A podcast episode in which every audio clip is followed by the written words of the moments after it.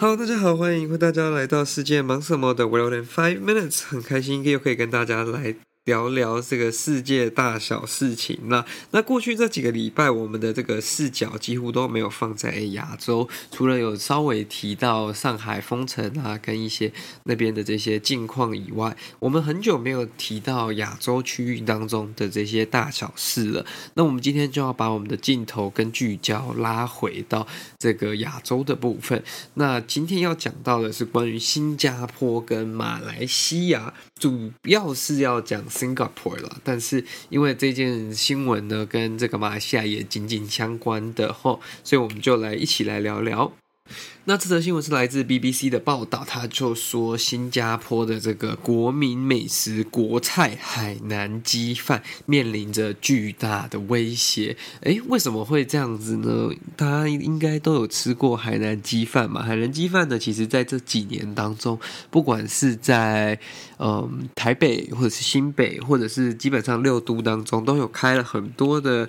卖海南鸡的店面以及很多的这些连锁店，那这些连锁店卖的呢，有一点像是改良版的新加坡海南鸡饭，那有一些还原的蛮像的啦。那台北其实真的蛮多海南鸡饭的，光我现在住的这个附近，可能开车、骑车五到十分钟的距离内，可能有个三到四间海南鸡饭，哈，也可以显得出，就是说海南鸡饭在台湾其实是有非常大的市场，受非常大的欢迎。那当然，你说跟台湾的其他这些比较传统的美食啊，卤肉饭呐，或者是意面啊，比起来，它当然没有占那么大的一个 percentage，没有占那么大的一个趴数。但是如果今天是在新加坡的话，这个状况就不一样了嘛，因为这个海南鸡饭对他们来说就是一个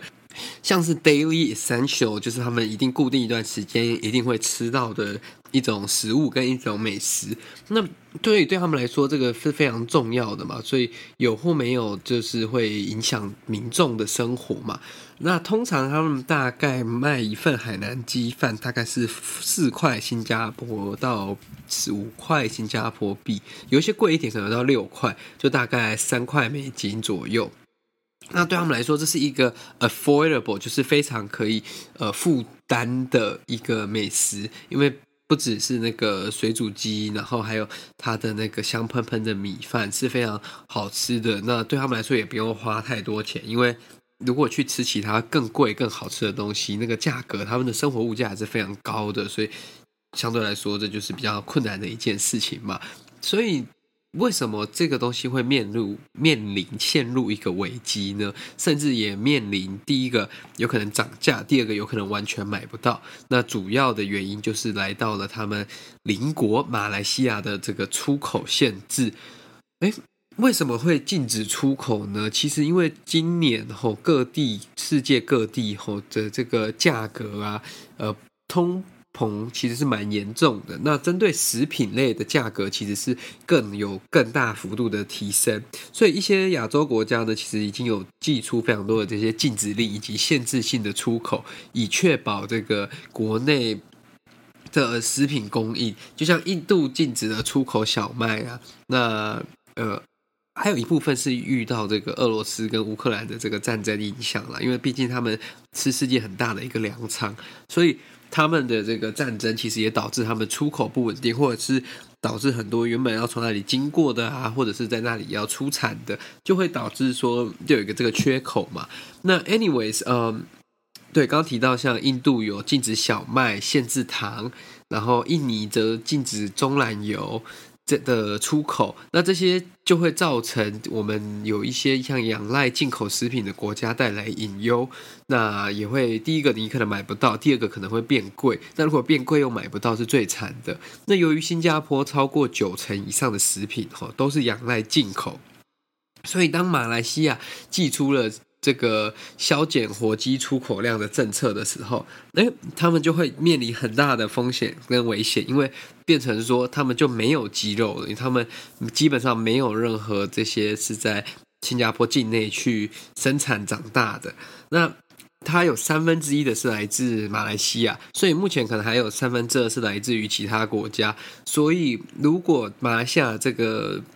缺少的这一块呢，可以被其他国家 fill up，当然就有可能嘛。可是相对来说，这比较蛮困难的，因为各个国家都需要这么多的鸡肉，而且马来西亚对他们来说是一个价钱比较呃划算的一个供应。那马来西亚的这个限制出口呢，就会导致说。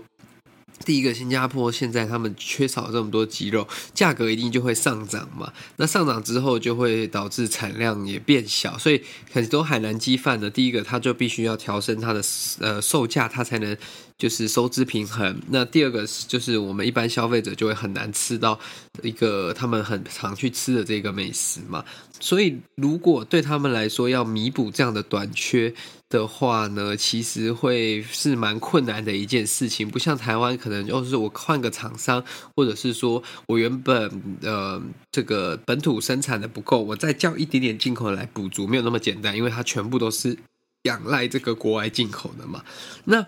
他们也有想过说，哎，不然用像美国啊，或者是其他。国家输出的这种冷冻肉，但是顾客对冷冻肉其实相对来说，你也知道那个口感跟整个品质就是不太一样，所以就是这样子也很难卖嘛。所以这个问题目前还不知道什么时候会解决，要等到马来西亚就是真的解决了他们本土的问题之后，他们才会提出解除这个出口禁令嘛。所以现在每个人其实他们都还蛮。担心的嘛，就是说，哎，会不会有一天，现在是鸡肉，下一样食品会是什么？那是不是需要先 stockpile 一些食物？所以这个是一个潜在性的问题啦。尤其像亚洲其他地区，其实也受到印度禁止出口小麦很大的影响。那目前印度呢，是一个非常大的这个小麦出口国，那它同时间也是最大的这个食用糖生产国。那这样子。的问题就是说，他如果把它限制住，大家开始就会买不到小麦，买不到这些食用糖的成分，那这样子。就会长期的，第一个就是会导致我们现在的这个通膨更严重。那第二个就是会影响到我们民生真的需要购物的时候。所以这个出口限制其实对消费者来说，尤其是对低收入的消费者，会造成非常大的影响。因为原本假如说你就是生活是一个比较 budget limited，你比较没有那么多资源的时候。这样子的影响就会导致你可能原本你一个礼拜预算一百块，你可以买一百个这个食物，但你现在可能只能买到八十个，那剩下二十个就没有办法填补起来了嘛，所以这个就会造成一些负担上的问题。所以希望这个世界可以尽快恢复，就是 you know peaceful and um back to normal，包括这个俄罗斯跟乌克兰的战争，以及这个新冠肺炎可以再往下一个阶段迈进。那这样子对大家来说，应该都会是非常好的一个消息啦，也会让大家恢复正常许多。好的，那这就是今天为各位带来的新闻报道啦。那我们就下次再见啦。如果喜欢这个节目的话呢，再帮我将它推荐给你的亲朋好友，也欢迎您加入我们的订阅赞助方案，让我们一起陪你分享世界大小事。谢谢大家，我们下次再见喽，拜拜。